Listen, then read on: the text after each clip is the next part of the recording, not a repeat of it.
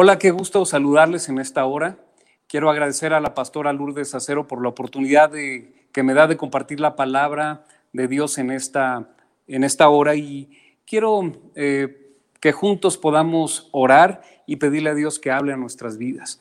Padre, en el nombre de Jesús, yo te doy gracias por, porque tu palabra es verdad. Y quiero pedirte esta mañana que hables a nuestro corazón, que hables a nuestra vida y que esta palabra que, que sea sembrada produzca en cada uno de los que están conectados y viendo esta transmisión, produzca vida.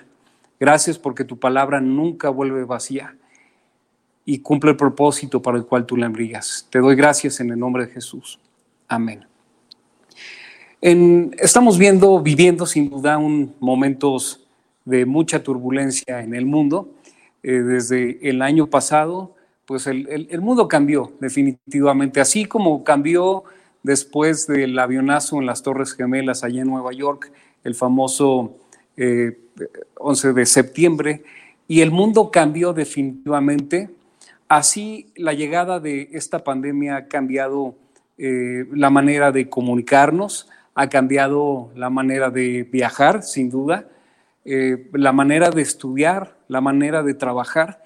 Y bueno, hay muchas eh, predicciones también de que los viajes de negocios irán a la baja por la misma causa, o al menos temporalmente por la misma causa de la pandemia, y hasta la forma de reunirnos como iglesia ha cambiado. Hoy estamos conectados en línea. Y ante todo esto, esta circunstancia, yo le decía, Señor, em, pues hay inquietud en el corazón, ¿volveremos o no volveremos a reunirnos como lo hacíamos antes? Em, hay eh, he tenido registros de que tan solo en México, en, el país, ha, habido tan solo 300 pastores de los que se han registrado que han fallecido a causa de este eh, virus. Y la verdad esto pues ha traído tristeza al corazón y ha traído dolor a muchas familias.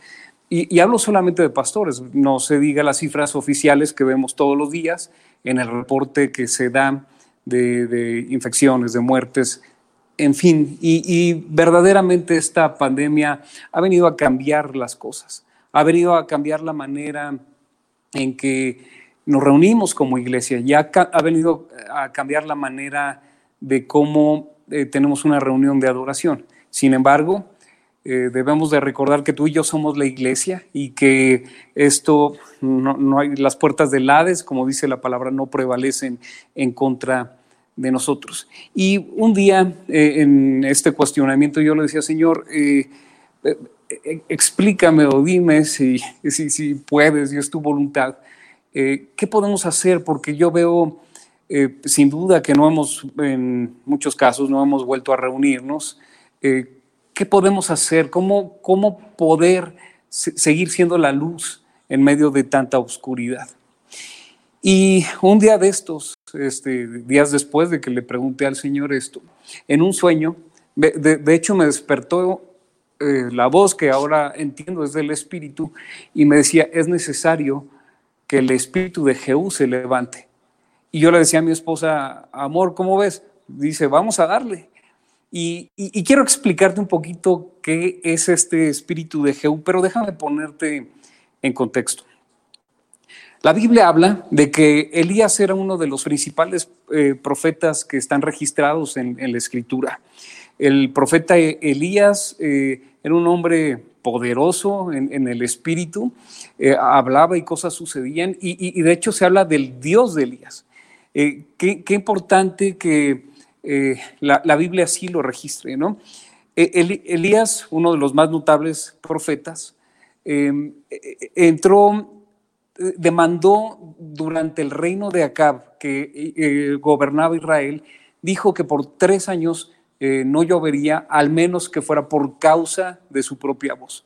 Entonces esto sin duda enojó muchísimo a Acab, el rey de Israel, y Acab había, déjame explicarte, Acab había construido un templo para Baal, desviando el corazón de Israel, de, eh, de todos los hijos de Dios hacia adorar a Baal y había hecho que los moradores de Israel eh, le adoraran definitivamente. Entonces, esto provocó sin duda a ira a Dios. Y, en este contexto está Elías.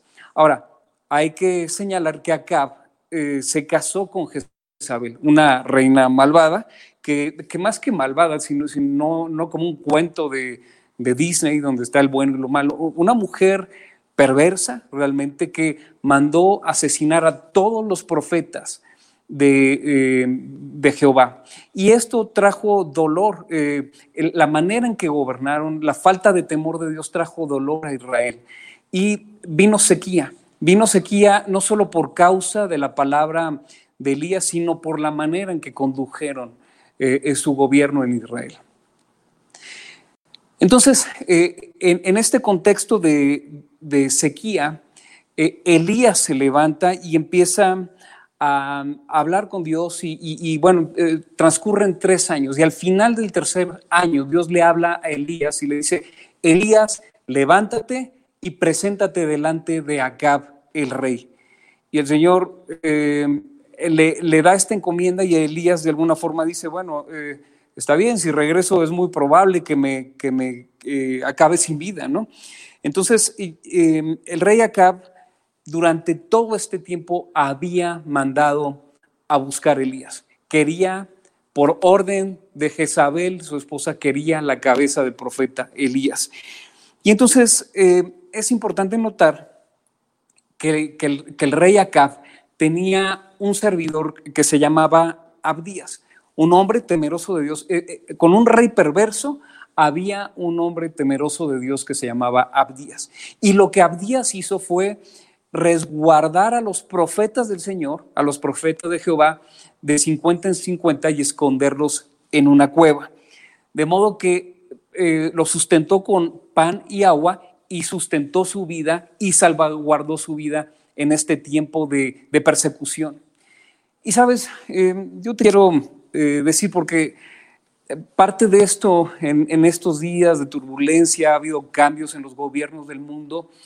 Parte de lo que ha venido y podemos em, discernir también en el mundo espiritual que empieza a haber una intolerancia cada vez más creciente a todo lo que huela a cristiano, a Cristo, a todo lo que huela a, eh, a manifestarse en pro de la vida, en pro de la familia como Dios la diseñó una familia entre un hombre y una mujer y, se ha levantado una intolerancia hacia todo lo que representa a Dios, como en aquellos tiempos.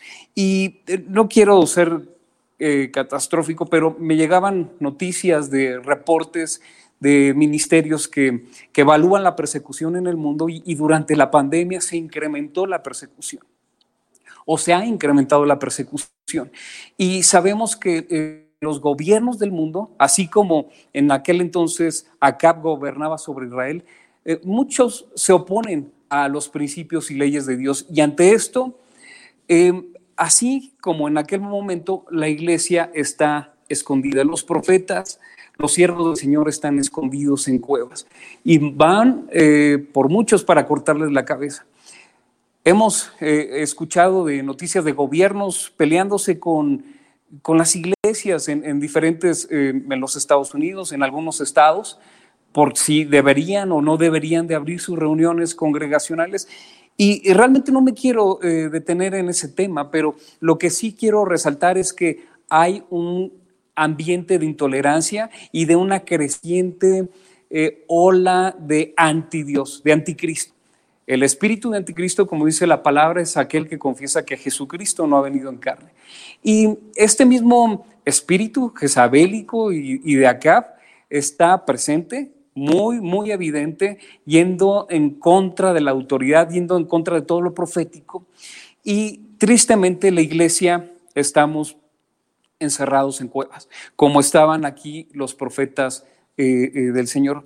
Pero Elías se levanta y encara a Acab y de repente desafía a 450 profetas de Baal y a 450 profetas de Acera, 900 de los profetas y empieza a haber una guerra de altares.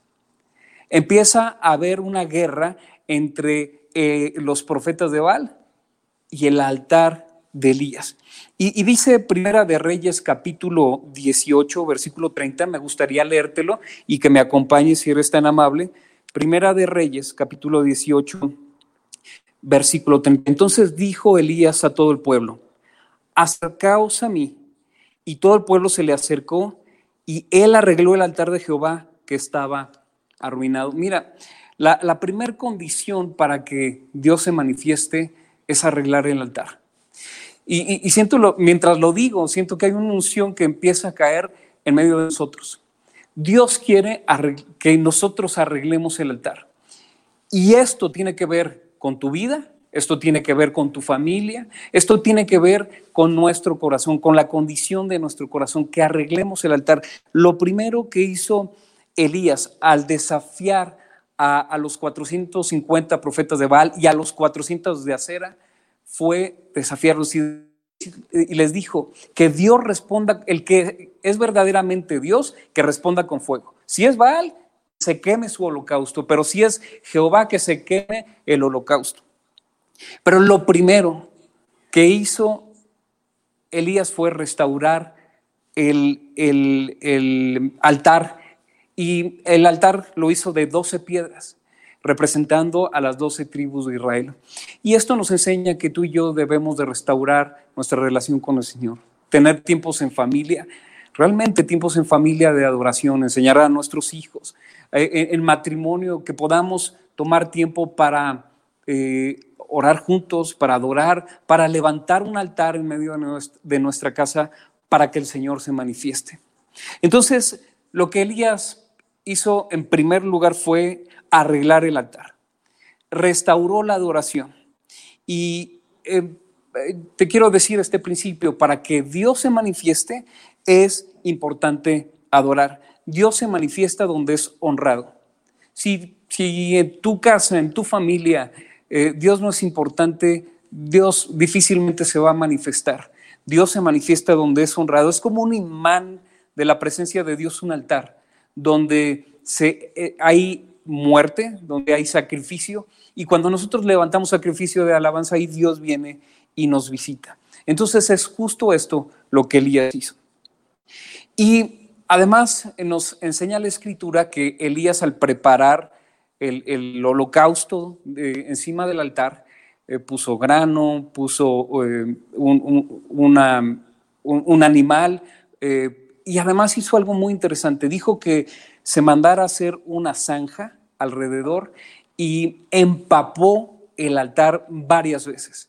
Empapó el holocausto y se burlaba de los eh, profetas de Baal. Les decía, ándele, sigan clamando, sigan llamando a su Dios. Y pasó el día entero y su Dios no visitaba su altar con fuego. Y de repente, eh, también te leo lo que dice Primera de, Reyes, capítulo 18, eh, ahí mismo en el 18, pero en el versículo 36, ¿qué es lo que nos dice la palabra? Cuando llegó la hora de ofrecer el holocausto, se acercó el profeta Elías y dijo, Jehová, Dios de Abraham, de Isaac y de Israel, sea hoy manifiesto que tú eres el Dios de Israel y que yo soy tu siervo y que por mandato tuyo he hecho todas estas cosas. Elías invoca a Jehová de los ejércitos, al Dios todopoderoso, al Dios de Abraham, de Isaac y de Jacob. Y dice, manifiéstate, Señor, por favor. Y que se manifieste que tú estás conmigo. Eso es lo que dice ahí en el 36. Respóndeme, Jehová, respóndeme para que conozca este pueblo que tú, oh Jehová, eres el Dios y que tú vuelves a ti el corazón de ellos. Entonces, dice la escritura, cayó fuego de Jehová y consumió el holocausto, la leña, las piedras y el polvo y aún lamió el agua que estaba en la zanja. Viendo todo el pueblo, se postraron y dijeron, Jehová es el Dios, Jehová es el Dios. Entonces Elías le dijo, prended a los profetas de Baal para que no escape ninguno. Y ellos los prendieron y los llevó Elías al arroyo de Sison y ahí los degolló. Ah, qué impactante guerra de altares, qué impactante guerra de adoración el mundo, eh, eh, eh, los principados y potestades, que es contra quien tenemos guerra, según nos dice la escritura, no contra carne y sangre. ellos tienen una manera de adoración. Ellos también demandan sacrificios, pero es, es hora que se manifieste el Dios verdadero. Y, como sucedió aquí cuando Elías invocó, ellos habían estado todo el día invocando a Baal, pero cuando Elías invoca el nombre de Jehová, viene, visita el altar con fuego y lame aún toda el agua que había en, la zanja y consume el holocausto. Es hora de que levantemos una nueva adoración. Es hora de que levantemos desde lo profundo de nuestro corazón y con sencillez de corazón, pero con fe, un altar donde Dios manifieste su presencia. Y en este tiempo es importantísimo que se note quién es tu Dios. El Dios de Abraham, de Isaac y de Jacob, que está contigo. Qué importante es saber que Dios está con nosotros y que nosotros estamos con Dios, por supuesto, pero que Dios está contigo trae una revelación tremenda. Y entonces eh, agarraron a los 450 profetas de Baal y se los llevó al arroyo de, de, Sison y ahí los degolló. Sison significa, ahí Dios le otorgó sus enemigos. Eso significa Sison. Ese, el nombre de Sison, de ese arroyo, significa ahí Dios le entregó a los enemigos. Qué curioso que lo lleva a ese lugar y no a otro, al lugar donde Dios te entrega a tus enemigos. Y ahí los degolló. Pero este mismo lugar es donde Barak y Débora habían derrotado también a Císara. Es en ese mismo lugar donde Dios derrota a tus enemigos y en este tiempo, ya sea problema matrimonial, problema económico, eh, problema eh, relacional en la familia, problema de salud, problema, el, ponle el nombre que tú, que tú quieras, llévalo a Sison, al lugar donde Dios entrega, te entrega a tus enemigos para gloria de su nombre. Y ahí dice, Elías los lo digo yo. Y bueno, después de este portentoso hecho, después de este eh, eh, guerra de altares donde Dios visita el altar de Elías, oró por lluvia y Dios respondió. Entonces, eh, Acab contó todo a Jezabel, su esposa, y ella dijo, te pido la cabeza de Elías. Y entonces, en Primera de Reyes, capítulo 19, versículos 1 y 2, dice lo siguiente, Acab dio a Jezabel la nueva de todo lo que Elías había hecho y de cómo había matado a espada a todos los profetas. Entonces se vio Jezabel a Elías un mensajero diciendo, así me hagan los dioses y aún me añadan, si mañana a estas horas yo no he puesto tus personas, tu persona como la de uno de ellos. Entonces, al oír esta noticia, Elías sale corriendo para salvar su vida. Y, mira qué, contrastante. Recién había, eh, le había dado cuello a 400 profetas de, Baal, pero por la voz de una mujer totalmente perversa de Jezabel, Elías sale corriendo. Y sale corriendo y deja a su siervo en medio del camino y, en el camino él dice que eh, sentía, deseaba morirse, sentía desfallecer. Y Elías entró en, temor, entró en depresión y deseaba morirse. Pero Elías llegó a Oreb. Elías se fue a esconder a una cueva a Oreb. Qué interesante lo que dice la, escritura que eh, el, el, siervo de Acab, que era temeroso de Dios, había escondido a los profetas del Señor en una cueva, de grupos de 50 en 50 y los sustentó con agua y con pan. Me refiero a Abdías. Ahora, Elías sale corriendo de Jezabel y se va a esconder a una cueva en Oreb. Qué interesante. Primera de Reyes 19 eh, dice en el versículo 8, Camino, caminó 40 días y 40 noches hasta Oreb, el monte de Dios, y ahí se metió en una cueva donde pasó la noche. Y vino a él palabra de Jehová, el cual le dijo, ¿qué haces aquí, Elías? Él respondió, he sentido un vivo celo por Jehová de los ejércitos, porque los hijos de Israel han dejado tu pacto, Han derribado tus altares y han matado espada a tus profetas, y solo yo he quedado y me buscan para quitarme la vida. Él le dijo, sal fuera y ponte en el monte delante de Jehová. Qué interesante. Los profetas que había eh, resguardado a Abdías estaban en una cueva. Elías estaba en una cueva y de repente esto eh, me hace pensar que como iglesia, los cristianos, los hijos de Dios, estamos en una cueva. Sí, por una pandemia, pero en muchos casos hay temor. O sea, porque puedes estar resguardado o en cuarentena por un semáforo rojo epidemiológico, pero eso no hace que estés eh, eh, atemorizado, escondido, temiendo por tu vida, sino que puedas compartir. Tenemos medios como hoy lo estamos haciendo, redes sociales, plataformas de comunicación en línea. es necesario que salgas y eso es lo que le dice Dios a Elías, sal fuera. Sal de ahí, sal. ¿Qué haces aquí, Elías? Sal. Y, y sí, Elías le da toda la explicación. Señor, tú sabes que me estaban persiguiendo y temí por mi vida.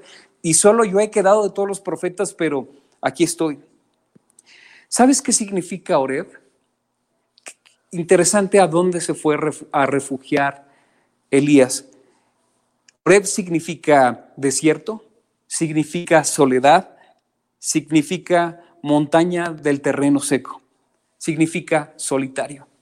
Elías se fue a la presencia de Dios solo. Elías se fue a la soledad, a la presencia de Dios, a encerrar, a, estar refugiado en la presencia de Dios, a la montaña del Dios verdadero. Eso significa Oreb. Entonces es interesante notar que Elías se refugió en la presencia de Dios. Se ocultó ahí y estaba en una cueva, pero estaba atemorizado. Como a lo mejor en este tiempo puedes estar tú como puedo estar yo, atemorizado, escondido en una cueva. No, no, no poco, habían matado este, ya a varios de los profetas del Señor y, hubo una guerra y, esto se, volvió una guerra eh, tremenda entre eh, eh, los profetas y el reino de entonces. Y, no sé si ahora se ha levantado una guerra a, a todo lo que huela a cristiano, a todo lo que huela al Señor. Y, lo digo esto con temor y lo digo con, con prudencia, pero eh, no sería raro que empezara a haber mucho mayor persecución por las políticas públicas de los diferentes gobiernos de los países, por la ola socialista que ha entrado a muchas de las naciones y que eh, abiertamente están en contra de los principios de vida, de familia, eh, de Dios. Entonces, Dice la palabra que el Señor eh, vino, pasó su presencia y, tan fuerte fue su presencia que vino un viento, un viento fuerte, pero la presencia de Dios no estaba en el viento. Eh, vino un terremoto y la presencia de Dios no estaba en el terremoto. Vino después un fuego y fue sino que hasta que Elías escuchó un silbo apacible y delicado. Fue cuando cubrió su rostro y dijo, el Señor está aquí. Y entonces en la puerta le dice de nuevo, Elías, él ya estaba en la puerta, le dice, ¿qué haces aquí, Elías?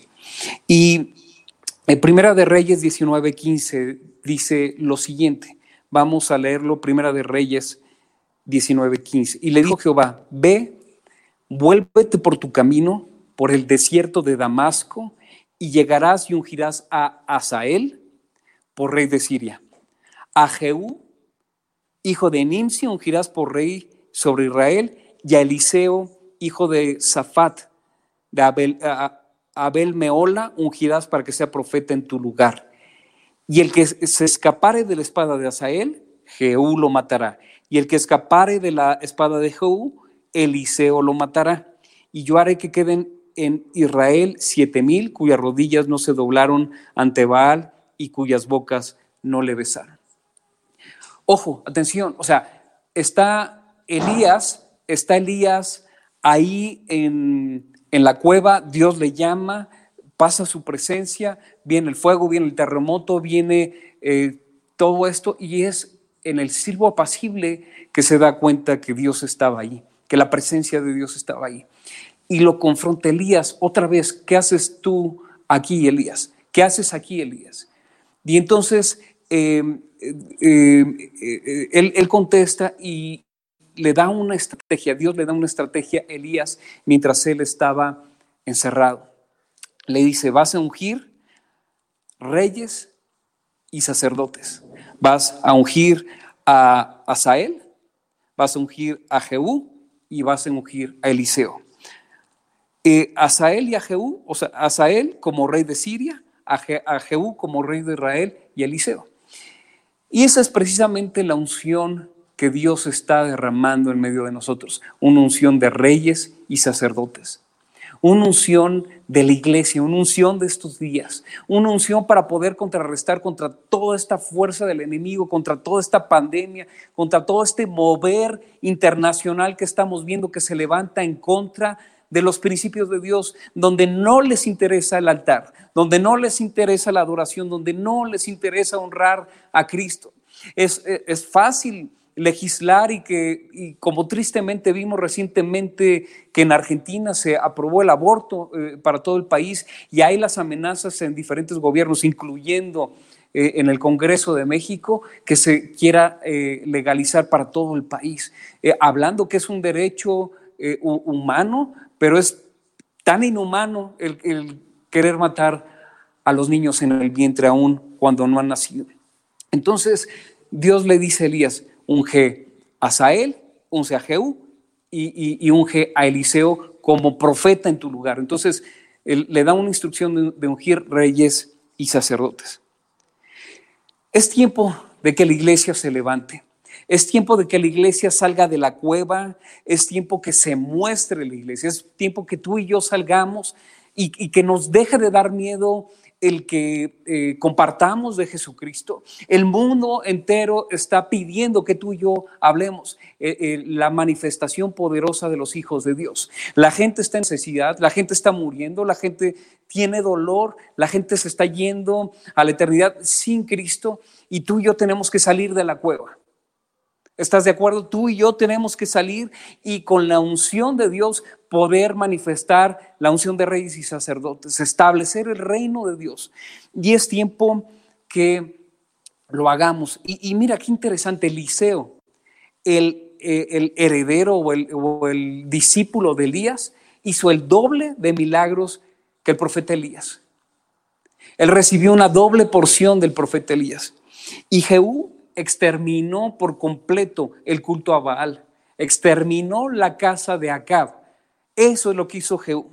Pero te decía al principio, Dios me decía en un sueño, es tiempo que se levante el espíritu de Jehú. Y por supuesto empecé a buscar, ¿y, qué hizo Jehú? ¿Qué, qué, qué hacía Jehú? Y es tiempo de que la iglesia ejecute el juicio de Dios y establezca su reino y su justicia. El juicio de Dios también tiene que ver con misericordia y con amor, tiene que ver con la presencia de Dios. Dice Segunda de Reyes, capítulo 10, versículo 31, te invito a que lo leamos juntos, Segunda de Reyes 10, 31, dice lo siguiente. Mas Jehú no cuidó de andar en la ley de Jehová de Israel con todo su corazón y se apartó de los pecados de Jeroboam el que había hecho pecar a Israel. Esto fue al final de, su historia, pero eh, Dios le había dado esta instrucción precisa a Elías.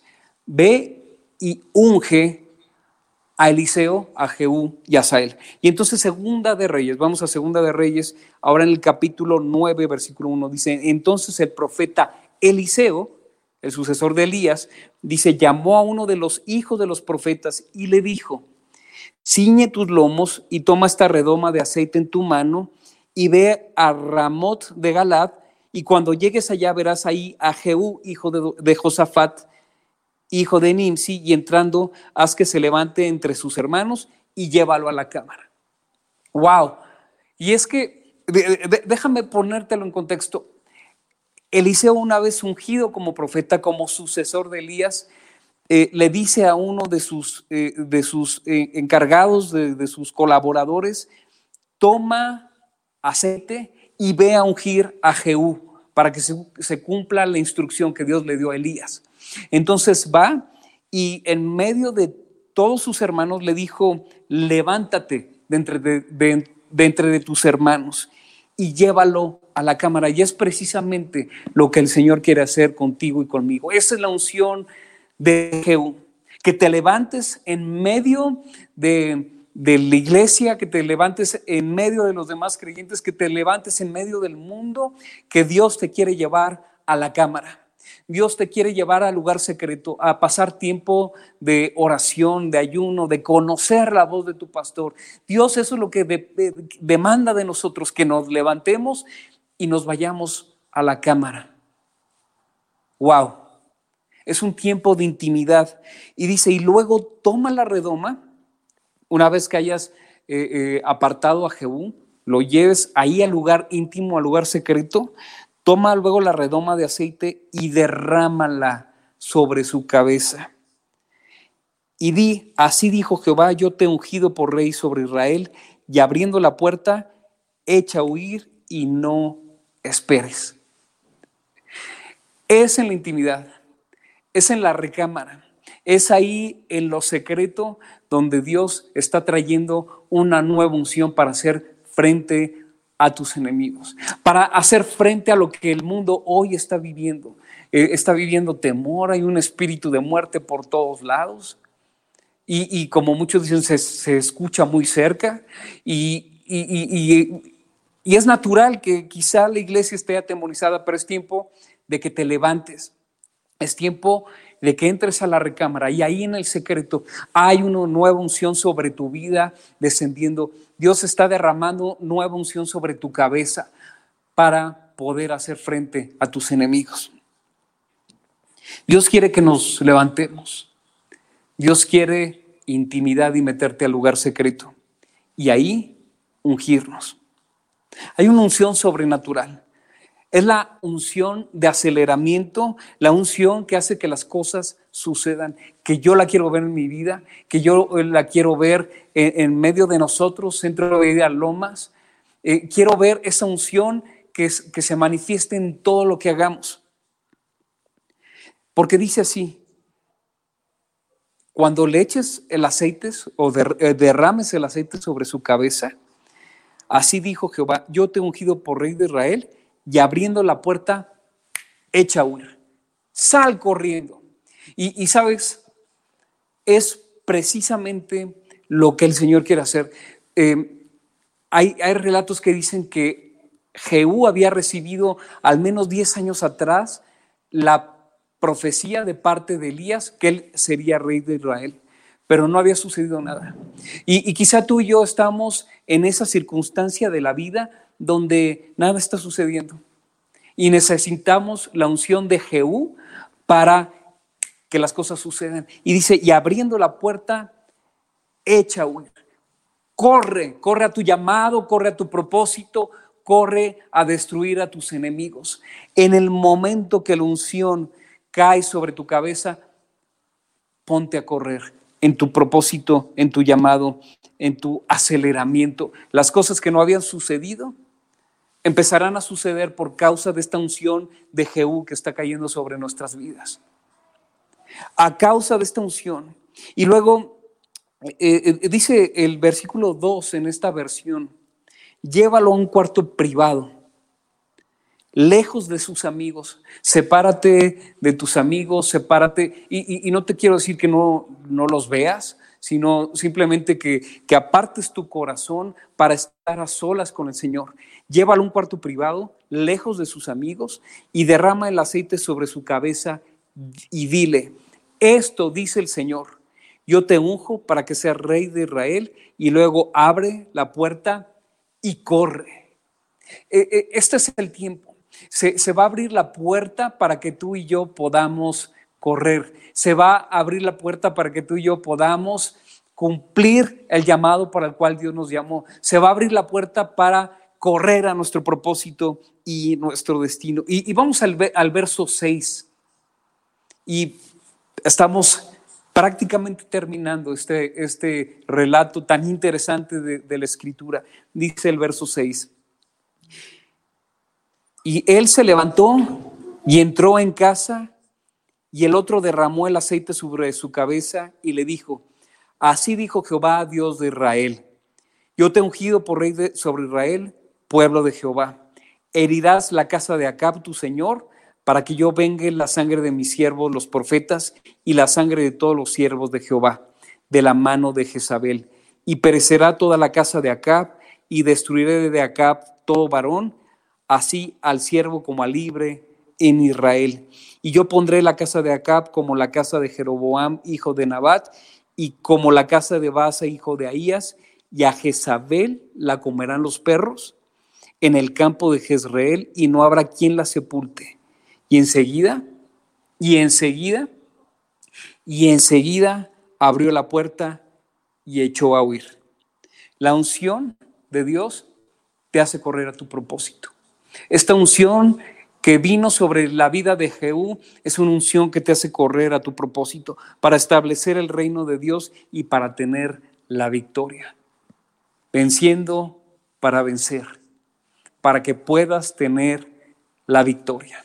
Y en, este tiempo, en este tiempo que hemos estado nuevamente encerrados en semáforo rojo, que, eh, donde hay temor, donde hay persecución, donde hay... Eh, tú, tú, tú, ves las noticias y te puedes deprimir. Tú abres un periódico en internet y, y dices, no, ya no quiero saber nada. Los índices de la economía no pintan nada bien, el crecimiento económico prácticamente nulo, el desempleo creciendo, eh, las muertes subiendo, los contagios también. Pero es hora que te levantes para destruir a estas potestades. No, no, no son demonios chiquitos, son tremendos gobernadores de tinieblas en todo el mundo. Esto que se ha desatado sobre el mundo, esta ola de muerte, esta, esta ola de desintegración familiar, todo este espíritu anti, anti Dios, hay una forma de hacerle frente y de contrarrestarlo con unción de Jehú esa doble unción profética que venga eh, sobre tu vida, esa doble unción que vino sobre Jehú, porque era la unción de Elías más la unción de Eliseo y que fue derramada una nueva unción sobre la cabeza de Jehú. Y fue Jehú quien exterminó por completo la casa de Acab y a Jezabel la tiraron desde una ventana, su sangre salpicó las paredes y los perros se la comieron.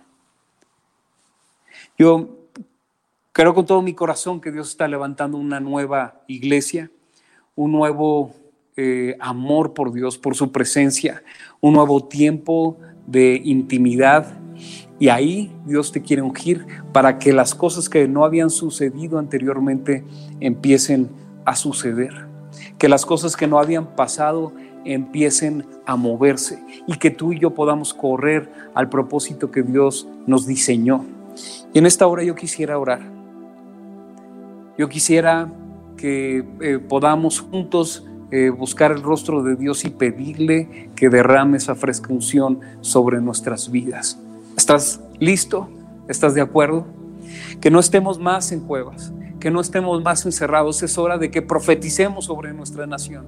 Es hora de que profeticemos sobre nuestra familia, sobre nuestra economía, sobre nuestros hijos, sobre nuestro matrimonio, sobre eh, nuestro empleo, sobre nuestro trabajo, sobre nuestras fuentes de ingresos.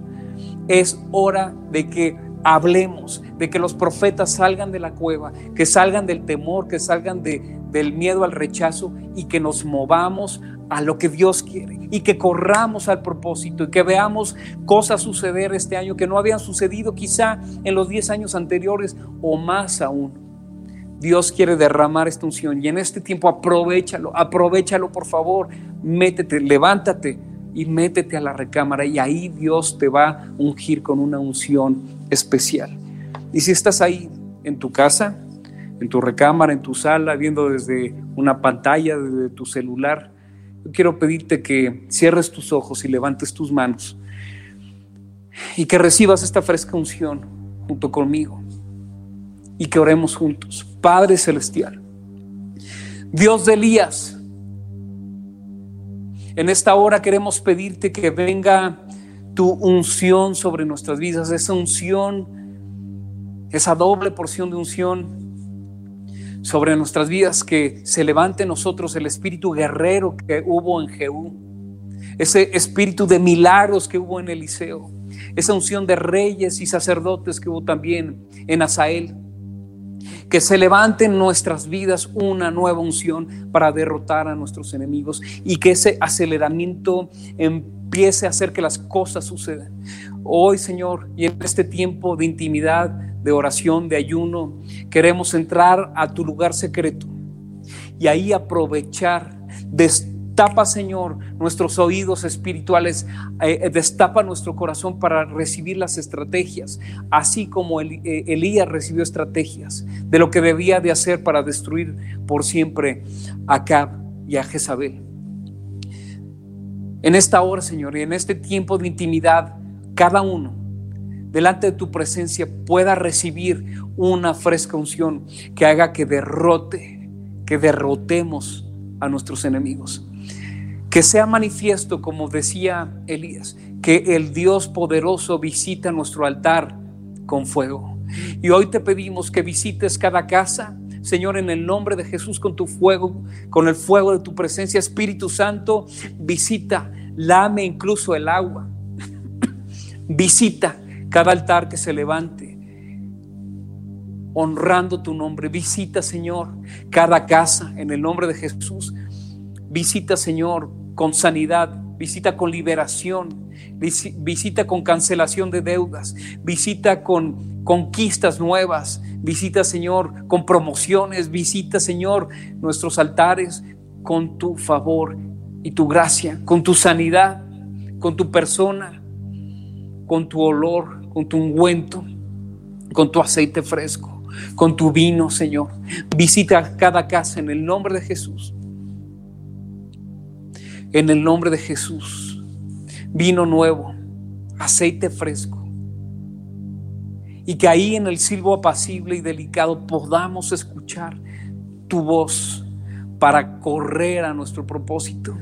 Señor, Quita toda frustración que ha venido en este tiempo. Quita toda depresión, incluso como la que tuvo Elías que deseaba morirse. Quita, Señor, toda esa tristeza que ha venido a las familias. Quita, Señor, ese dolor y déjanos correr al propósito para el cual tú nos has llamado y nos has constituido. Y en el nombre de Jesús, en esta hora ahí donde estás, yo quiero pedirte que recibas que le creas al Señor y que recibas esta unción fresca y poderosa del Espíritu de Dios. Padre, gracias.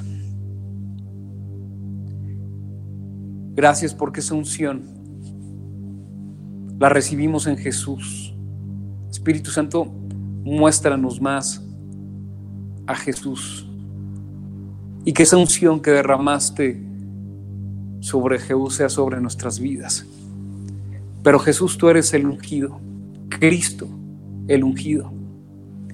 Queremos pedirte que mientras adoramos en la intimidad, en una nueva y fresca unción para hacer posibles las cosas que no han sido posibles en las temporadas anteriores. Te doy gracias en el nombre de Jesús. Amén. Y sin duda, un nuevo tiempo ha llegado sobre la faz de la tierra eh, nuevas experiencias, nuevas formas de, eh, estudiar, de hacer trabajo, de hacer iglesia, pero en este tiempo, en esta eh, nueva temporada que ha venido, tenemos que tener estrategias nuevas, diferentes, para conquistar, para ganar y para honrar y glorificar el nombre del Señor. Yo quiero decirte algo. Estoy convencido que la mayor visitación de la presencia de Dios es en medio de tiempo como este, de tiempo de persecución. Que la mayor visitación del Espíritu Santo que haya visto nuestra nación en toda su historia está empezando, está a punto de suceder. La gente tiene hambre de Dios y tú y yo somos la respuesta, que, el Espíritu de Dios te impulse con una dinamita. Recibiréis poder, dice la palabra, cuando haya venido sobre ustedes el Espíritu Santo y me seréis testigos en Jerusalén, en Judea, en Samaria y hasta lo último de la tierra. Que ese eh, poder del Espíritu Santo venga sobre ti, eh, prende esa dinamita que te haga explotar y correr para lograr lo que no habías podido lograr en tanto tiempo. Que el Señor te bendiga ahí, a ti, a tu casa, a toda tu familia, en el nombre de Jesús. Amén.